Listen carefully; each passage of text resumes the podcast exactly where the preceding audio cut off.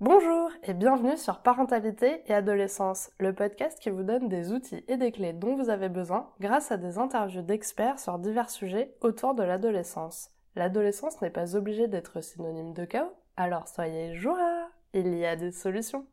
Avant de commencer, si vous écoutez cet épisode sur Apple Podcast, pensez à le noter et laisser un avis, ça me fera très plaisir de vous lire et ça aidera le podcast à être découvert par d'autres auditeurs. Vous pouvez également suivre le podcast sur les réseaux sociaux Instagram et Facebook en tapant parentalité et adolescence. Comment communiquer avec bienveillance au sein de sa famille? Je suis ravie de retrouver Edna Guccia pour cet épisode. Edna est formatrice en discipline positive et auteure du blog La famille positive. J'espère que cet épisode vous plaira et vous aidera. Bonne écoute. Bonjour Edna Bonjour Sarah. Alors je suis très contente de te retrouver aujourd'hui pour un troisième épisode. Alors pour ceux qui ne te connaissent pas encore, est-ce que tu pourrais te présenter s'il te plaît? Alors, je m'appelle Edna Guccia, je suis formatrice en discipline positive, je suis aussi facilitatrice en psychologie positive et je suis la co-créatrice des premiers ateliers de discipline positive en ligne officiels, voilà, qui ont été validés par Jen Nelson, la, la créatrice de la méthode. Super, mais merci beaucoup. Alors aujourd'hui, on va parler communication et plus spécifiquement avec les membres de sa famille. Mais alors avant, est-ce que tu pourrais nous faire un petit rappel sur ce que c'est la discipline positive, s'il te plaît? Alors, la discipline positive, c'est une approche éducative qui se veut à la fois ferme et bienveillante. Quand on parle de la fermeté, c'est le respect du cadre, c'est le respect de la situation, c'est le respect de mes besoins en tant qu'être d'individu, donc c'est poser des limites. Et puis la bienveillance, c'est le respect de l'autre, donc dans le cadre de la famille, de son enfant, des étapes de son développement, et, en, en, mettant en place ce genre d'éducation qui est vraiment axé sur une pédagogie qui est par l'encouragement, qui va inciter l'enfant à coopérer, à donner le meilleur de lui-même. on va mettre en place tout un tas d'outils, de savoir-être pour que finalement on accompagne l'enfant pendant la période de l'enfance et puis pourquoi pas après à développer les compétences sociales, émotionnelles, civiques qui lui permettront d'être un adulte épanouis, responsables, autonomes, enfin tout ce qu'on leur souhaite euh, euh, pour quand ils, euh, quand ils seront grands. Super. Alors, aujourd'hui, donc on parle communication et souvent quand on parle communication, on entend parler de CNV, donc la communication non violente. Je sais que vous l'utilisez en discipline positive. Est-ce que tu peux nous en parler, s'il te plaît? Alors, on l'utilise, euh, on utilise euh, la, CNV, alors pas en tant que telle, mais on utilise un peu les mêmes rouages euh, que la CNV. La CNV, je la connais, je ne suis pas formatrice en CNV, en revanche, c'est un processus qui est extrêmement puissant puisque dans la CNV, on va parler de soi, on va parler de ses propres ressentis, de ses propres besoins et de ce que l'on attendrait ou de ce que l'on souhaiterait que l'autre fasse pour respecter nos besoins.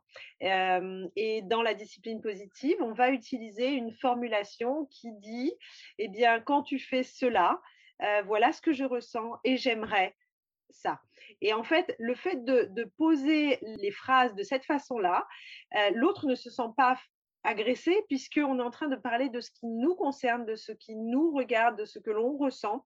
Et un ressenti, en fait, il est lié à la personne.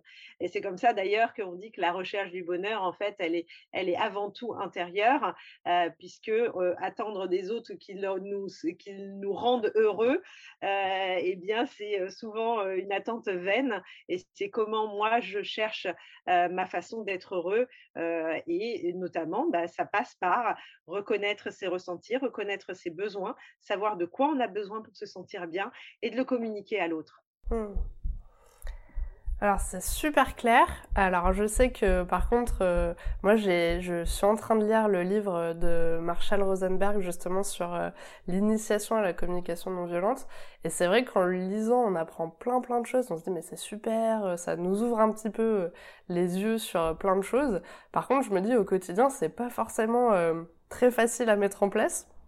Et du coup, je voudrais voir avec toi concrètement euh, comment on peut faire pour communiquer avec bienveillance. Est-ce que tu as des astuces un petit peu à nous donner pour y arriver au quotidien?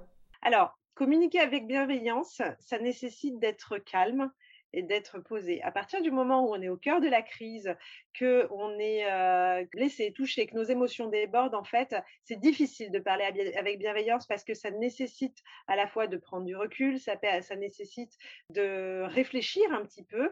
Et je me souviens de Marshall Rosenberg dans une vidéo qui racontait euh, ses débuts euh, de la CNV où il, y avait son fils qui venait un petit peu le, le titiller et il lui dit alors attends je réfléchis comment je vais te dire les choses et puis son fils qui s'impatientait un petit peu et, et en gros il lui disait écoute soit je te dis non tout de suite, soit tu attends et je réfléchis pour te dire les choses. Euh, donc, c'est un mécanisme effectivement qui est euh, plein de bon sens, mais qui n'est pas forcément naturel. Donc, ça s'entraîne, c'est comme un muscle.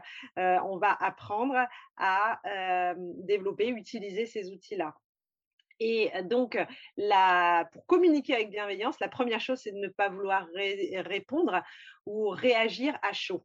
Parce que quand on est énervé, quand on est fâché, quand on a des émotions qui débordent, en fait, notre capacité à être bienveillant est bien, bien entamée. C'est-à-dire que, et ça, ça se passe au niveau cérébral, en fait, notre cerveau, il se met en mode survie, euh, et c'est des réflexes archaïques et, euh, et notre, notre, notre cerveau reptilien qui prend les commandes et qui va nous amener à avoir des réactions plutôt de type d'agressivité, de, défense, de fuite, ou, ou alors la sidération, voilà, là, là on atteint, mais c'est l'attaque, la fuite ou la, ou la sidération, ce sont les réflexes archaïques en cas de stress.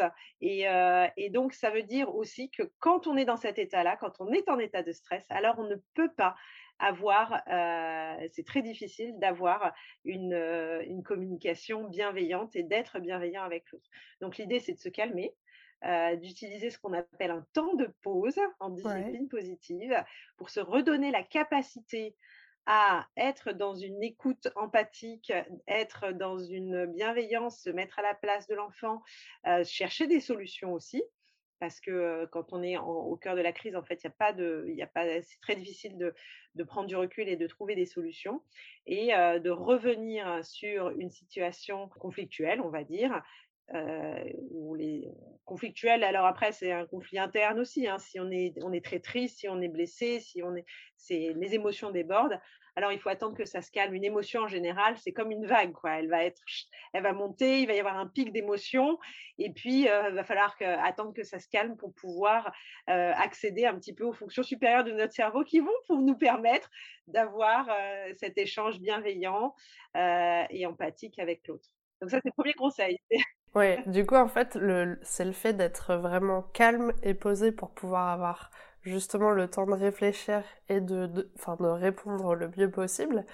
Et en même temps, du coup, d'utiliser euh, des, des peut-être des outils qu'on a vus précédemment, justement, qu'on peut utiliser à ce moment-là. Un peu la, la phrase que tu as pu donner déjà tout à l'heure. Alors, du coup, pour donner vraiment un exemple concret, euh, souvent ce qui peut se passer, où là on peut un peu perdre le contrôle, c'est face à un manque de respect.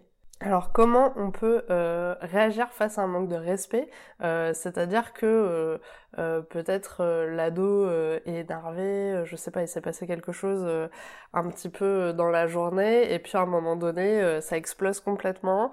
le parent voit ça comme un manque de respect et, et du coup bah comment tu fais là pour prendre ton temps de pause et respirer et essayer de, de gérer ça le mieux possible? Alors, le manque, de respect, c'est ce qu'on va pouvoir qualifier, nous, de comportement inapproprié. Ça veut dire que l'enfant euh, n'a pas développé une compétence qu'on attend de lui, c'est-à-dire de respecter l'autre. Euh, et si on veut, euh, si on veut lui apprendre à respecter l'autre, on va euh, apprendre, lui apprendre déjà à se respecter soi, et en lui disant, écoute, moi, en tout cas, c'est quand tu me parles sur ce ton-là ou quand tu utilises ces mots-là, en fait, j'ai pas envie de parler avec toi, donc je vais et ça m'agace, ça m'énerve, ça peut me mettre très en colère, et, et quand on sera calmés tous les deux, on reviendra sur cet incident. Voilà, ça c'est quelque chose qu'on peut dire à l'enfant. Donc sortir du conflit, ça veut pas dire qu'on tourne le dos et qu'on le laisse nous parler comme ça. On pose les choses en disant, écoute là, en fait, si je te réponds, je vais te rentrer dedans. On peut lui dire. Hein et j'ai pas envie que ça se passe comme ça parce que c'est pas le type de relation que j'ai envie de construire avec toi. Euh, réfléchis à ce que tu viens de faire. Moi, je vais aller me calmer et puis on en reparlera. Et c'est important de revenir et en reparler. Mais lui dire, bah, quand tu t'adresses à moi, en fait, j'ai pas envie de, sur ce ton-là ou de cette façon-là, en fait, euh, euh, non merci. Et, et quitter, le, quitter le, la, zone de conflit. Ou simplement lui dire, quand tu sauras me parler différemment, qu'est-ce que, comment tu pourrais me le dire sur un autre ton ou d'une autre manière?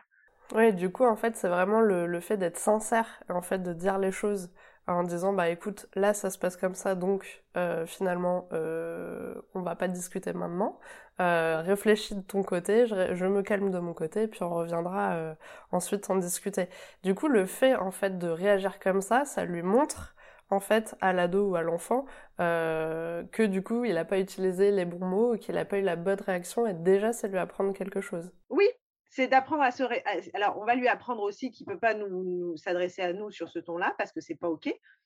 et puis, en le traitant avec respect, parce que si je lui rentre dedans de la même façon qu'il est en train de me rentrer dedans, je vais en fait surenchérir sur l'agressivité et je ne vais pas être modèle de la compétence que j'essaye de lui transmettre. En étant modèle de la compétence qu'on veut transmettre, en fait, c'est le meilleur vecteur d'apprentissage. Donc, je me respecte moi, ou je peux lui dire, en fait, quand tu me parles comme ça, c'est pas OK.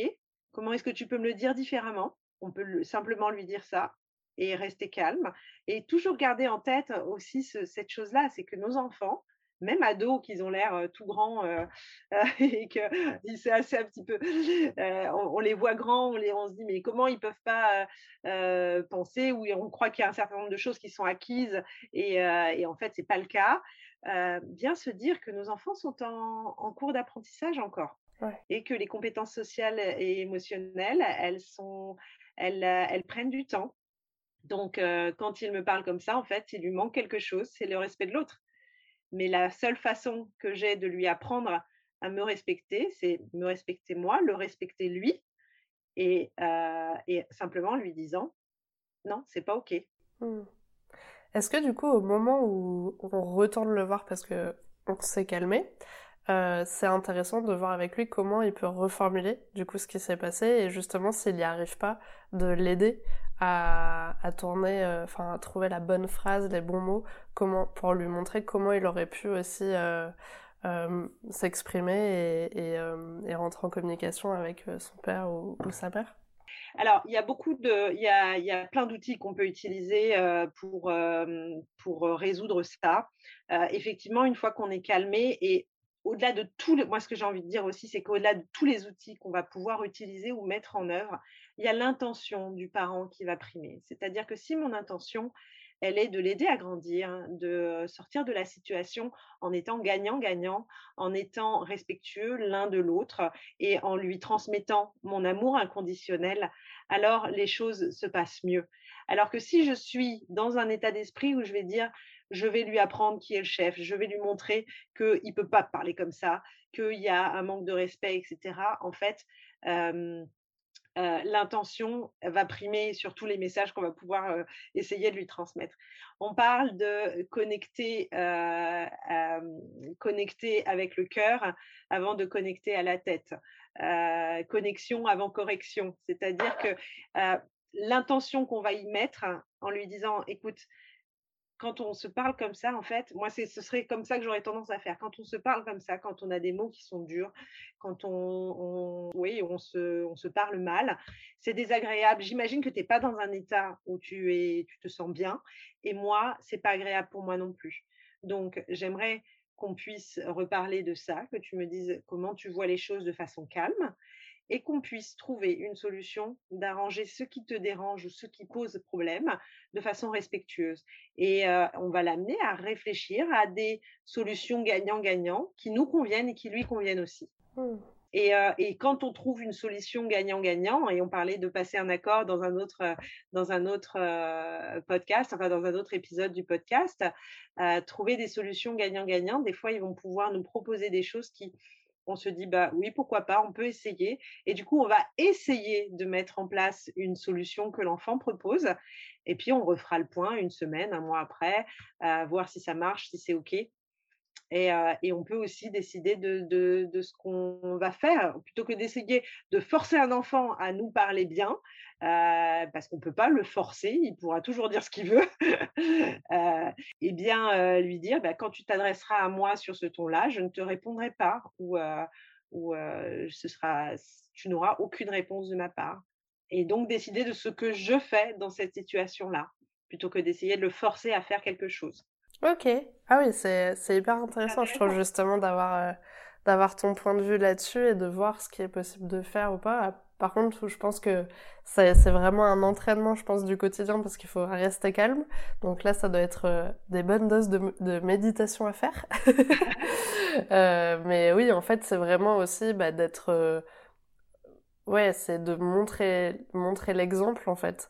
de montrer l'exemple et d'arriver à à rester calme et, d'être maître un peu des réactions qu'on a envie en fait de, montrer aussi à son ado et, en, en, réfléchissant en se disant que la façon dont on va réagir c'est une façon aussi de l'éduquer face à certaines situations donc euh, finalement c'est gagnant-gagnant euh, de rester calme.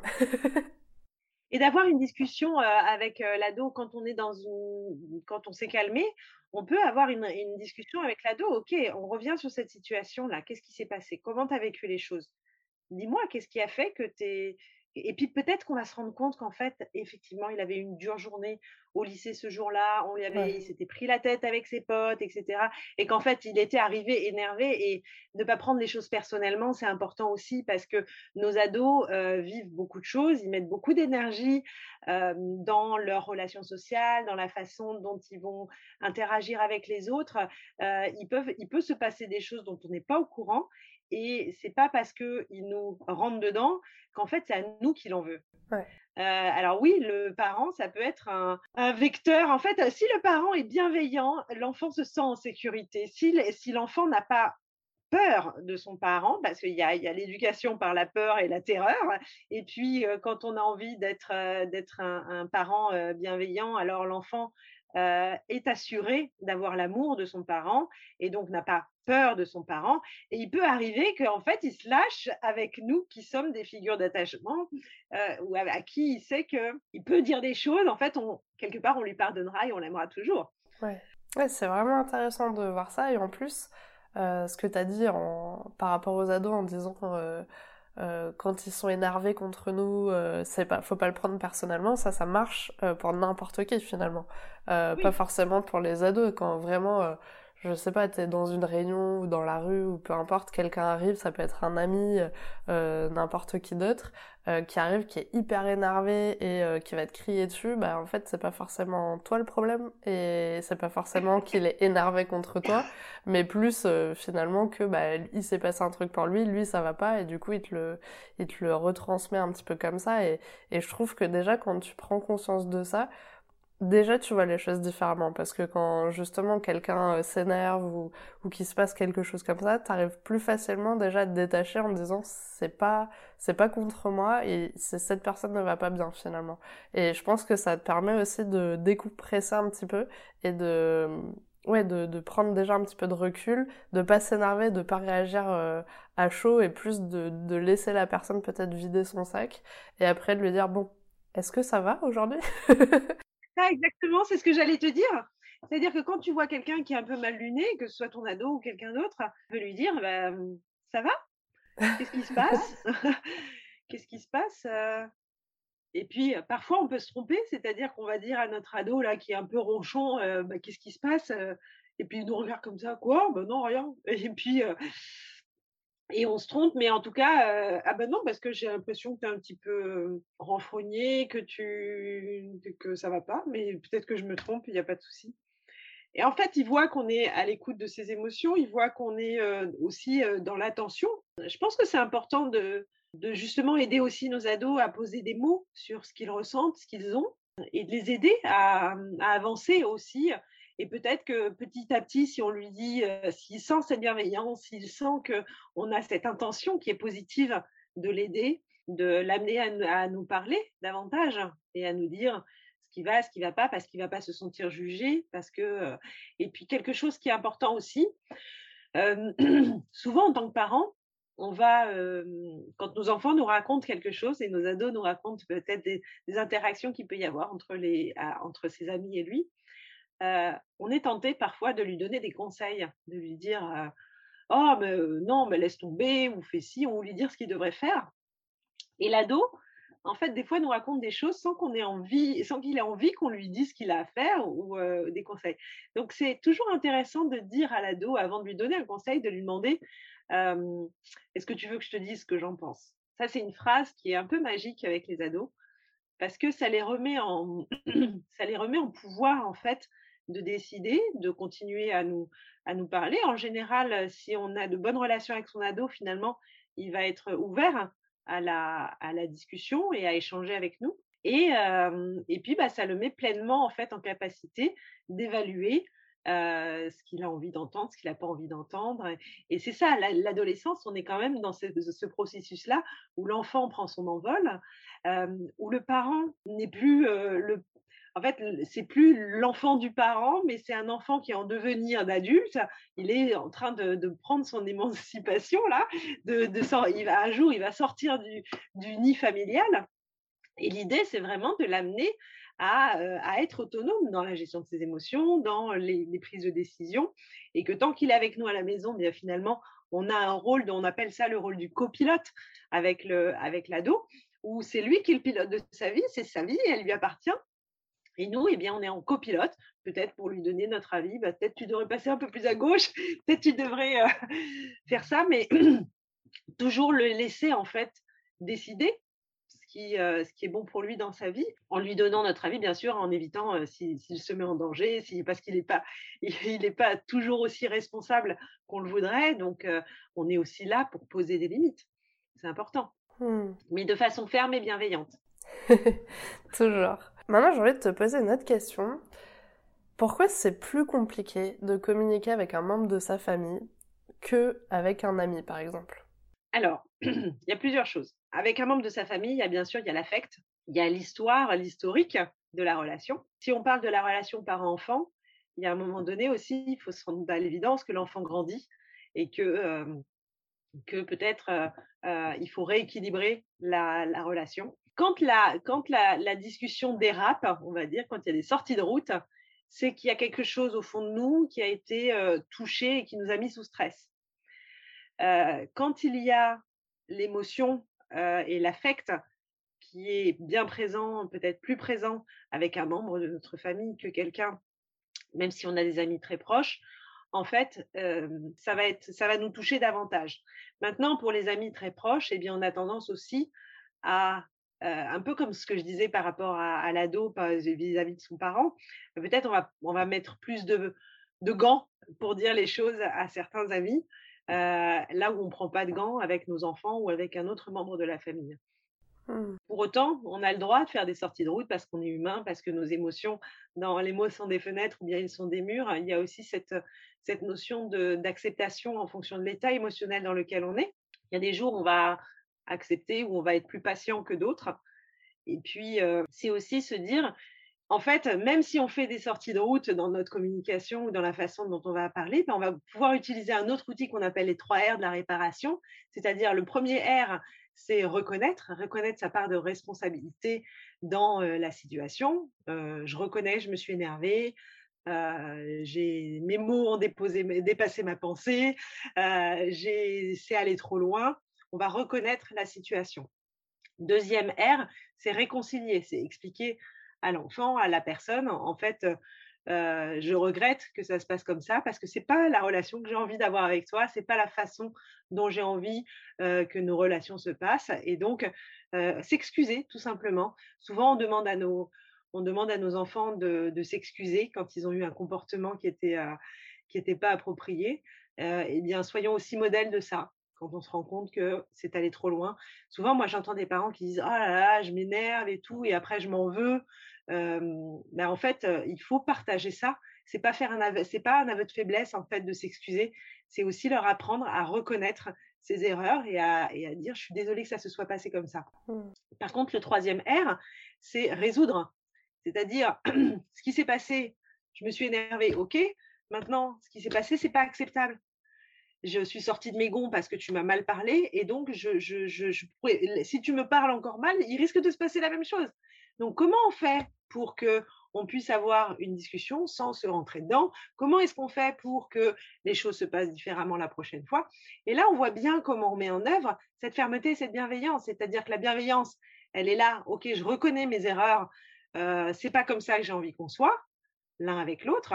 Et en même temps, ça peut pas continuer en fait. Ouais. Et là, là, je pose, la, je pose le cadre. Je, mets, je fais preuve de fermeté. Hmm. c'est hyper intéressant cette méthode des, des 3 R du coup, parce que effectivement, c'est quand même des étapes importantes dans une résolution de conflit.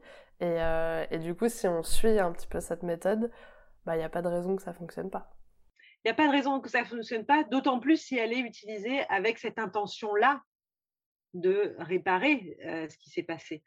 Euh, et, c'est vrai qu'on est, euh, est humain, on, a, euh, voilà, on a des moments où on se sent mieux que d'autres. quand notre cerveau reptilien prend le dessus, ben, on va pouvoir être peut-être dans cette agressivité ou envoyer balader la personne qui est en face de nous. mais c'est bien lié à notre état émotionnel personnel. Et on retourne la chose dans l'autre sens, c'est-à-dire ne pas prendre les choses personnellement quand on nous rentre dedans, mais aussi faire preuve de, responsabilité quand on va peut-être mal parler à quelqu'un. Et c'est vrai que souvent s'installe avec à l'adolescence, il peut s'installer un peu quelque chose de lancinant où petit à petit, c'est ça, voilà, ils exagèrent, ils exagèrent, et petit à petit, à un moment, c'est la goutte d'eau qui fait déborder le vase. Mmh. et, bah, si le vase a débordé, on va attendre de se calmer, d'avoir fait notre temps de pause, d'être redescendu et on va poser les choses. Hmm. Mais quoi qu'il arrive, il y a des solutions. quoi qu'il arrive, il y a des solutions. Euh, du coup, on arrive à la question pour les auditeurs. Alors, as-tu un message à transmettre aux personnes qui nous écoutent aujourd'hui? Bah, Le message, je l'ai, je, je l'ai passé. Bien sûr, être équipé, ça aide. Donc, euh, c'est pour ça que moi, quand j'ai découvert la discipline positive, euh, ça a été vraiment une révolution dans ma vie. Alors, ça demande du temps hein, à mettre en place. Ça demande à, c'est comme apprendre une nouvelle langue. Euh, c'est un nouveau langage. On voit, il y a un petit peu des formulations, des choses comme ça qu'on met en place. C'est une façon d'être à l'autre. Euh, donc ça aussi, ça prend du temps parce que les habitudes, même les mauvaises, ont la peau dure, surtout les mauvaises peut-être. Et puis, bah, au-delà de tous les outils et de tout ce qu'on peut apprendre ou faire, vraiment, c'est l'intention qui est à primer. Mmh. Euh, donc, euh, être euh, habité des meilleures intentions et surtout, bien sûr, à l'égard de, de, notre enfant, ça va être essentiel. Et, et, développer aussi vraiment son empathie et se reconnecter à l'enfant qu'on a été nous. ok, si mon parent il me parlait sur le même ton que je suis en train de parler à mon enfant, comment j'aurais réagi? Peut-être que la réaction de mon enfant, en fait, elle est tout à fait naturelle et ça ne veut pas dire qu'on doit être le pote de son enfant, ça ne veut pas dire qu'il faut être que bienveillant, parce que c'est encore une fois, moi c'est en cela que la discipline positive m'a beaucoup apporté, c'est que c'est cette conjugaison de la fermeté et de la bienveillance. Parce que l'enfant, il a besoin d'un cadre. Oui, parce que souvent, quand on parle de discipline positive, on entend beaucoup de choses, justement, où les personnes sont là, oui, mais il faut être bienveillant, mais du coup, il n'y a pas de cadre, mais comment on fait, en fait, pour allier les deux?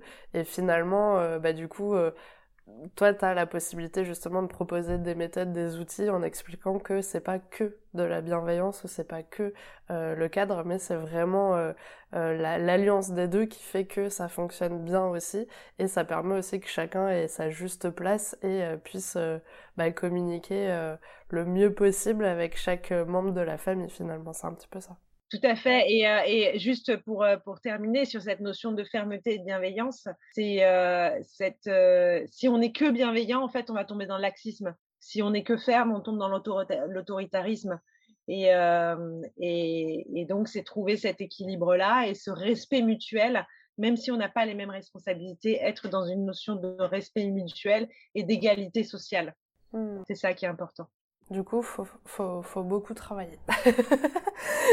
faut beaucoup, beaucoup travailler, faut avoir euh, de la patience et assimiler les informations au fur et. Parce que ce que tu disais, effectivement, il y a plein de formulations à apprendre.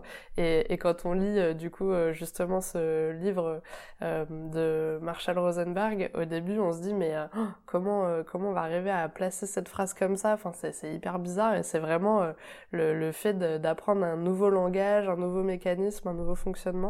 Et, euh, ça, prend du temps, hein, forcément, comme, euh, comme toute chose, mais c'est bien parce que finalement, on évolue aussi euh, bah, tout le long de sa vie et avec aussi la relation avec son enfant au fur et à mesure. Donc, donc c'est super, mais voilà, faut être patient.